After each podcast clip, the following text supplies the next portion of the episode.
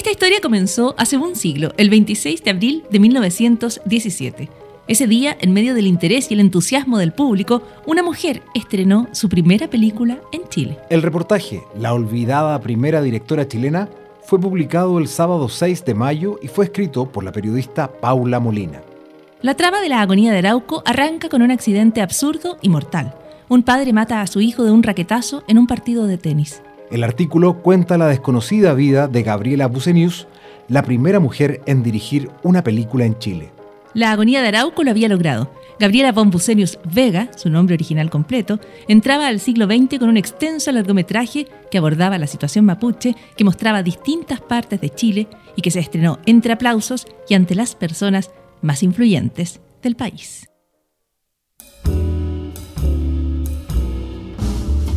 Bienvenidos al podcast de la revista Sábado del diario El Mercurio. Para comenzar, escuchemos un extracto. Era una cinta muda, un melodrama, un film de denuncia y de propaganda al mismo tiempo. Se llamaba La agonía de Arauco o El olvido de los muertos. Sus personajes principales eran Isabel, una mujer en medio de una tragedia familiar, Mario, el hombre que le dará nuevas esperanzas en un largo viaje por los paisajes de Chile, y Catrileo, un niño mapuche que simboliza la esperanza tras el dolor y luego el abandono, el olvido y el despojo. Era un largometraje de dos horas, filmado en distintas ciudades del país. La historia y la idea original correspondían a su directora, una joven de 17 años. Se estrenó anoche en los teatros Unión Central y Sin Alhambra esta película nacional, la primera que se hace entre nosotros, de la cual es autora la distinguida escritora señorita Ana Bucenius, que firma en revistas y diarios con el seudónimo de Gaby. Así se lee en el diario Ilustrado al día siguiente del debut. Bucenius no se llamaba realmente Ana, sino Gabriela. Estamos junto al coordinador de la Cineteca de la Universidad de Chile, Luis Felipe Horta. ¿Qué tal? ¿Cómo estás, Luis Felipe? Muy bien, muchas gracias por la invitación. Luis Felipe, contextualicemos cómo era la industria cinematográfica en Chile durante esos años, eh, si, es que, si es que aquella denominación se puede decir así, industria. Sí, eh, yo creo que se puede hablar de un cine de carácter industrial en el sentido de la intención que existía por parte de los productores de generar un pequeño negocio en nuestro país con temáticas que de cierta forma eran resignificadas de lo que se estaba produciendo en Europa. Eso llega a un momento bastante importante en el año 1925, donde se produce un récord en la producción de películas nacionales, tanto de ficción como de, películas documentales. Eh, desde el año 1925, por ejemplo, data El Usar de la Muerte, que es uno de los únicos largometrajes mudos que se conserva en nuestro país, y también del año 1926 El Leopardo, que es una película filmada eh, un año antes y estrenada en febrero del año posterior. Esto nos da cuenta de mm, una intención de generar eh, contenidos que estén en línea con lo que se estaba produciendo en la gran industria como era Hollywood. Por ejemplo, El Leopardo es una película de... Es como un western a la chilena mientras que El de la Muerte es una película que trata de replicar cierta lógica de Griffith, de las grandes batallas, en este caso, en el caso nuestro, de la lucha por la independencia. Entonces, se hacían muchas películas, había un eh, clima bastante bullente que también va de la mano con eh, comprender que el cine es un nuevo lenguaje, es también una mezcla entre negocio e industria y mm, producción artística, pero también existe la salvedad que estas eh, producciones eh, son aceptadas por el grueso de la comunidad. Entonces, por lo mismo está la intención de poder invertir en hacer películas eh, que van a tener algún grado de rédito tanto comercial como de prestigio, como era el caso de Gabriela Bucenius, que posiblemente por ahí, como ella pertenecía a una cierta élite intelectual, se lanza a hacer su primer o sus primeros largometrajes. Sigamos escuchando la olvidada primera directora chilena. La trama de la agonía de Arauco arranca con un accidente absurdo y mortal. Un padre mata a su hijo de un raquetazo en un partido de tenis. Desesperado, se suicida. Isabel, la desconsolada viuda y madre, inicia entonces un largo viaje de dolor y olvido hacia el sur de Chile. El paisaje chileno se convierte en escenografía y según el diario Ilustrado, el público aplaude cuando ve aparecer en la pantalla imágenes de Valdivia y sus pálidas islas sembradas de helechos. Puerto Montt con su silencio de colonia aislada, Yanquihue y sus paisajes soñados. La prensa se hizo cargo de los logros del film y de su realizadora. La señorita Bucenius, escribe el periódico, ha construido la agonía de Arauco con un acierto digno de todo aplauso. Las escenas del film se consideran acertadísimas y hechas con nitidez, y además bien compuestas en cuanto a los cuadros. En la revista Cine Gaceta de Valparaíso se habló de una verdadera obra cinematográfica que puede ser colocada sin desmedro al lado de muchas cintas europeas producidas por casas veteranas del film. Esposa y hermana de cineastas. Su película fue parte de un proyecto colectivo, era la concreción de un sueño, levantar una fábrica de películas en el país. La cinta era logro de ella y de Chile Film Co., fundada en 1915 por su esposo, Salvador Gian Bastiani, a cargo de la dirección técnica de la película. Su hermano Gustavo Bucenius, camarógrafo, documentalista, era otro apasionado del cine y los acompañó en la aventura. Años después, sería director de fotografía de El Húsar de la Muerte, entre decenas de otras filmaciones. Ese día de abril de 1917 parecía que Gabriela y sus socios estaban destinados a cumplir sus sueños de celuloide, pero no fue así. La muerte, el fuego, las deudas y el olvido escribieron otra historia. Y por décadas el nombre de Gabriela Bucenius solo ha circulado entre enciclopedias y entendidos. Estamos escuchando el podcast de la revista Sábado del diario El Mercurio. Para entender un poco la temática que se aborda en esta película, eh, uno podría presumir o eh, anticipar que es complejo dado el objetivo, que es eh, meterse en una camisa de once varas. Eh, ¿Quién eran, a qué público se dirigía la película, como para tratar de entender el objetivo?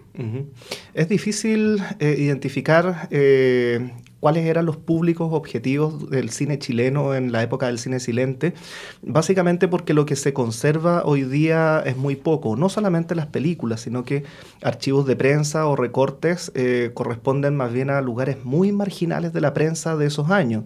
Entonces lo que han hecho investigadores como Eliana Jara o Mario Godoy ha sido rastrear entre... Mm, eh, pequeños vestigios de algún anuncio de prensa, eh, alguna reporte de algún periodista que tuvo alguna fijación o alguna sensibilidad con alguna película, em, lo cual nos ha dado las pistas que ha permitido que ellos hayan construido o reconstruido la historia del cine mudo en nuestro país.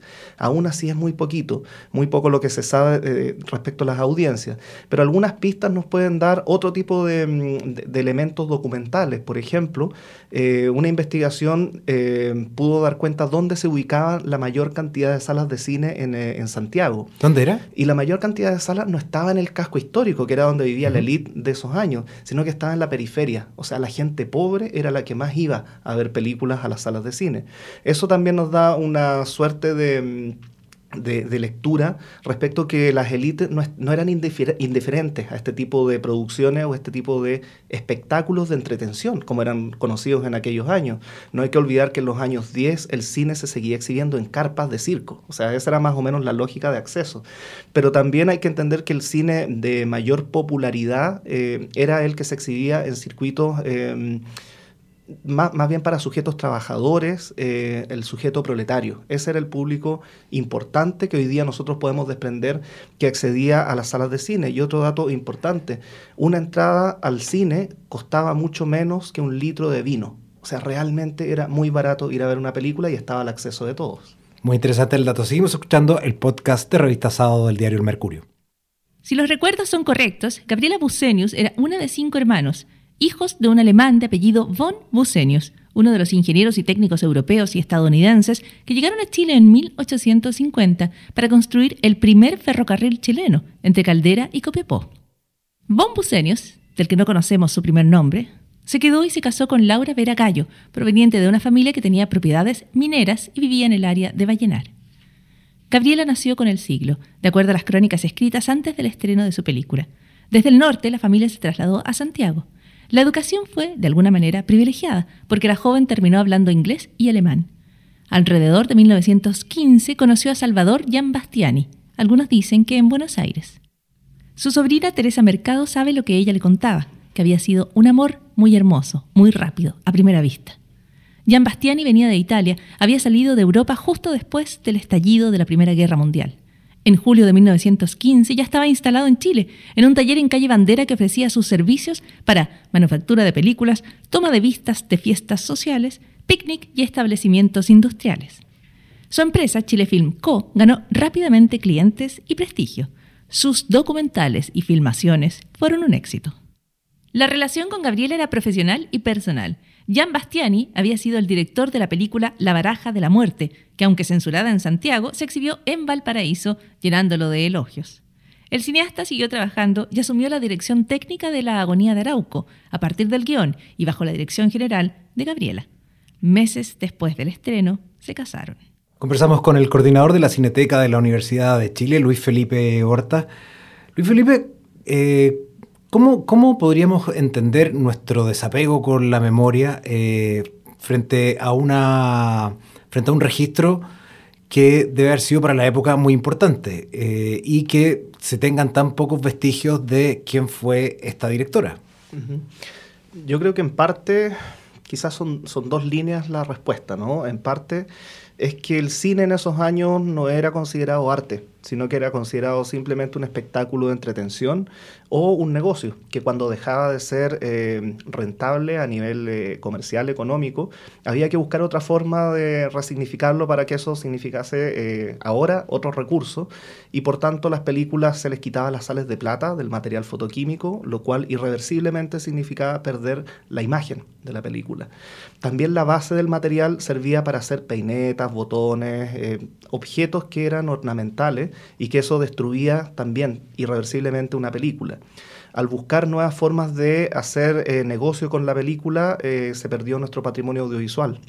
Pero también existió una política de la, del olvido, me parece.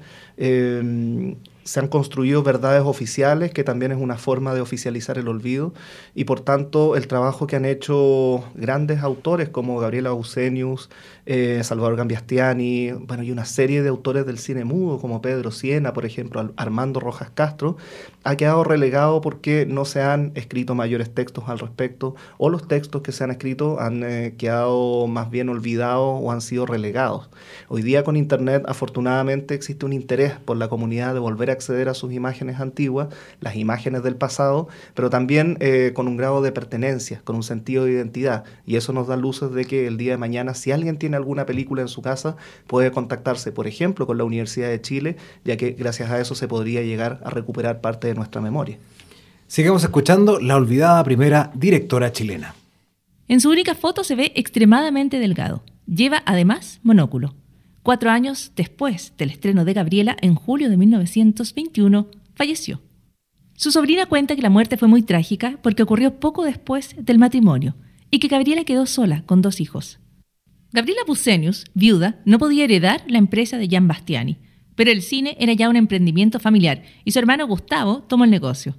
Bucenius era camarógrafo y documentalista. Infatigable, se había especializado en Estados Unidos. Su ojo había estado tras la cámara de decenas de noticiarios, documentales y registros de cine mudo. Pero su hermana Gabriela no volvió a dirigir una película, no que se sepa al menos. La académica chilena Mónica Ríos, que empezó a estudiar a la pionera directora chilena para su tesis doctoral en la Universidad de Rutgers, cree que Gabriela siguió trabajando en el cine más allá de que no aparezca en los créditos. Hay evidencia clara de que ella sabía manejar una cámara, de que fue parte de una industria y de que tenía un planteamiento como artista, dice. Los problemas para Gabriela continuaron. El 4 de junio de 1932, su hermano Gustavo fue alcanzado por un disparo mientras filmaba la represión a las protestas que tras la caída del general Carlos Ibáñez del Campo y Juan Esteban Montero llevaron a la breve República Socialista de Marmaduke Grove. Según su sobrina, la familia no alcanzó ni siquiera a llegar a la posta central antes de que Gustavo muriera. La desgracia había dejado una segunda viuda en la familia y el cine se había llevado buena parte de los recursos de esta rama de los bucenios. Tras su muerte, Chile Film Co. fue allanada. El material que no confiscó la autoridad lo reclamaron los acreedores. Y como sucedió con prácticamente todo el cine mudo nacional, las películas se reciclaron para fabricar botones o peinetas. Las que no, se inflamaron, se autodestruyeron. La agonía de Arauco corrió el mismo destino y desapareció sin dejar rastro. La vida de Gabriela Bucenius después del cine siguió marcada por las dificultades que enfrentaba como viuda. Su sobrina cuenta que la parte económica fue difícil para ella. Tuvo que cuidar a sus dos hijos y trabajar al mismo tiempo, pero aún así escribía. Gabriela encabezó dos desaparecidas revistas, Mundo Social y Cine Magazine. Publicó además cuentos en la revista Zigzag, de los que su familia al menos ha rastreado uno. La cineasta también encontró trabajo respondiendo consultorios sentimentales.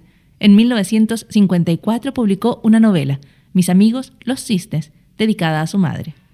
Se abocó también al teatro, según versiones de prensa y familiares. Se unió a la Sociedad de Autores Teatrales, que acogía la intensa escena de dramaturgos chilenos que montaban obras en presentaciones profesionales o amateur, en casas particulares, en ligas o en sindicatos. Pero ni en los más exhaustivos libros de autores teatrales, como los de Julio Durán o Mario Canepa, el nombre de Gabriela Bucenius aparece. Luis Felipe, ¿cómo se produce la recuperación de material? Eh, ¿Resulta eh, un mundo absolutamente azaroso, ferias libres, parques, donde, donde hay cosas que nadie ha visto y que tienen este valor que probablemente ni siquiera los que lo vendan eh, lo comprendan. Es azaroso, la verdad. Nos gustaría también saber dónde hay muchas filmaciones que tenemos alguna noción que existieron hasta los años 70, 60, pero el azar juega un rol muy importante en la aparición y emergencia de archivos, principalmente hoy día en el mundo contemporáneo, en el mundo del digital, donde todo es archivo. Cada uno de nosotros tiene su propio archivo y parece que existe una especie de conciencia de eso. Cada uno de nosotros alberga en su propio computador o en sus propias casas una serie de objetos que están administrados bajo una cierta lógica. Y es muy em, difícil poder hacer una pesquisa respecto a dónde están algunas películas de la época del cine mudo o incluso películas de los años 80 o 90 actualmente se encuentran desaparecidas. Existe, como te mencionaba, una especie de política del olvido que es muy cómoda, pero también existen las instituciones que estamos detrás de esta permanente búsqueda que mm, cada vez que tenemos la posibilidad de hacer una convocatoria pública como lo acabamos de hacer, le pedimos a la gente que se contacte con una institución como la Universidad de Chile para avisarnos es que hay no solo películas, sino que fotografías, guiones, manuscritos, cualquier tipo de información siempre va a servir para pavimentar este camino hacia los recuerdos y hacia la memoria, que nos parece muy importante también para poder encontrarnos y poder construir un futuro. Luis Felipe, para entender lo que ocurría en el resto, en el resto, por ejemplo, de Latinoamérica, y uno puede observar los patrimonios audiovisuales de países limítrofes, Argentina, incluso otros más pequeñitos como Uruguay, eh, al parecer tuvieron conciencia mucho más temprana respecto de lo, que, eh, de lo que estaban haciendo y por ende fueron más respetuosos con aquello. ¿Por qué nosotros no? Eh, ¿Cuáles fueron? ¿Fue solo un problema económico principalmente? Yo creo que es un problema económico, porque eh, tanto en Uruguay como en Argentina, como en Bolivia o Perú, eh, se ha rescatado muy poquito del cine silente. Donde más se ha logrado encontrar eh, películas mudas es en eh, la gran industria, Estados Unidos, Inglaterra, Italia, Francia. Y eso tiene que ver porque los grandes estudios sabían que tenían un valor comercial, ni siquiera por la conciencia sobre la memoria o el patrimonio o lo que significaba hacia adelante. Los primeros que identificaron la... Mm, el potencial de un archivo cinematográfico fueron los europeos y ya desde finales del siglo XIX, junto con el nacimiento del cine, empezaron a proponer la existencia de museos, comillas, museos pero del cine. Los primeros archivos surgen en Suecia, Dinamarca y posteriormente la Cinemateca Francesa, que es un referente. Pero esta, eh, esta intención de conservar los materiales que es también una intención de comprender el cine como arte, llega recién en nuestro, a nuestro continente en los años 50 y 60. Es gracias, por ejemplo, a la aparición de la Cineteca de la Universidad de Chile el año 60 que se empieza a hacer un trabajo sistemático de conservar el cine chileno y gracias a eso, por ejemplo, se pueden conservar eh, películas como El Usar de la Muerte. Pero viene otra instancia que no es menor, los golpes de Estado en toda la región. Todos los materiales que se habían logrado almacenar en Argentina, Uruguay, también son eh, o pasan a una desaparición o a clandestinidad, lo mismo que en Chile, por los golpes de Estado sucesivos que se producen en la región. Publicado el sábado 6 de mayo y escrito por la periodista Paula Molina, escuchamos la olvidada primera directora chilena. Mónica Ríos reflexiona y dice que hay dos clases de olvido uno es la desaparición de la película de Gabriela, algo que no es exclusivo de ella. De todas las películas del cine mudo no hay imágenes ni de un 3% de lo que se hizo. De la película de Gabriela, por ejemplo, no se ha encontrado casi nada, apenas algunas fotos e indicios de que el guion existe todavía en alguna parte. Pero luego está el olvido discursivo, dice Mónica Ríos, donde los críticos, los historiadores, le han quitado relevancia a la película, no se le reconoce que el suyo fue el primer largometraje, ni que intentó hacer una inédita industria cinematográfica comercial en el país. Gabriela Bucenius pasó sus últimos años en una casa de reposo italiana en Santiago. La sobrina reconstruye esos últimos años. La recuerda como una persona mayor, pero muy derecha, muy bien parada. Dice que cuando la iban a visitar los llamaba con otros nombres y se reía, siempre dejando la duda si lo hacía de broma o si su memoria ya estaba afectada. En 1975 falleció. La académica Liana Jara, en una de las pocas menciones oficiales a su figura, escribe sobre Gabriela en el Diccionario de Cine Iberoamericano. Al morir, una nota perdida en un periódico recuerda tímidamente su condición de ser la primera cineasta chilena. Su sobrina recoge el sentir familiar y dice, las personas solo mueren cuando nadie las recuerda. Luis Felipe Horta, ¿dónde podemos encontrar el trabajo eh, o el archivo, si está disponible de manera digital o se puede acceder físicamente a la Cineteca de la Universidad de Chile? Las películas que nosotros hemos restaurado las hemos albergado en un sitio llamado cinetecavirtual.uchile.cl.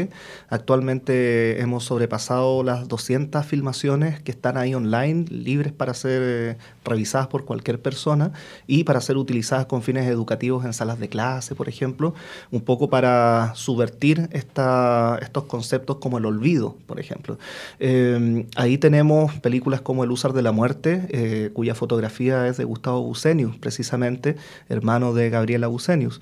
Eh, y tenemos una serie de otros registros desde 1910 en adelante. Eso es un mecanismo que nosotros hemos un poco empleado para mm, revertir la falta de acceso y la falta de información sobre el cine chileno y sobre nuestra memoria. Muchas gracias Luis por acompañarnos en este podcast, la olvidada primera directora chilena de revista Sábado del Mercurio. Gracias a ustedes.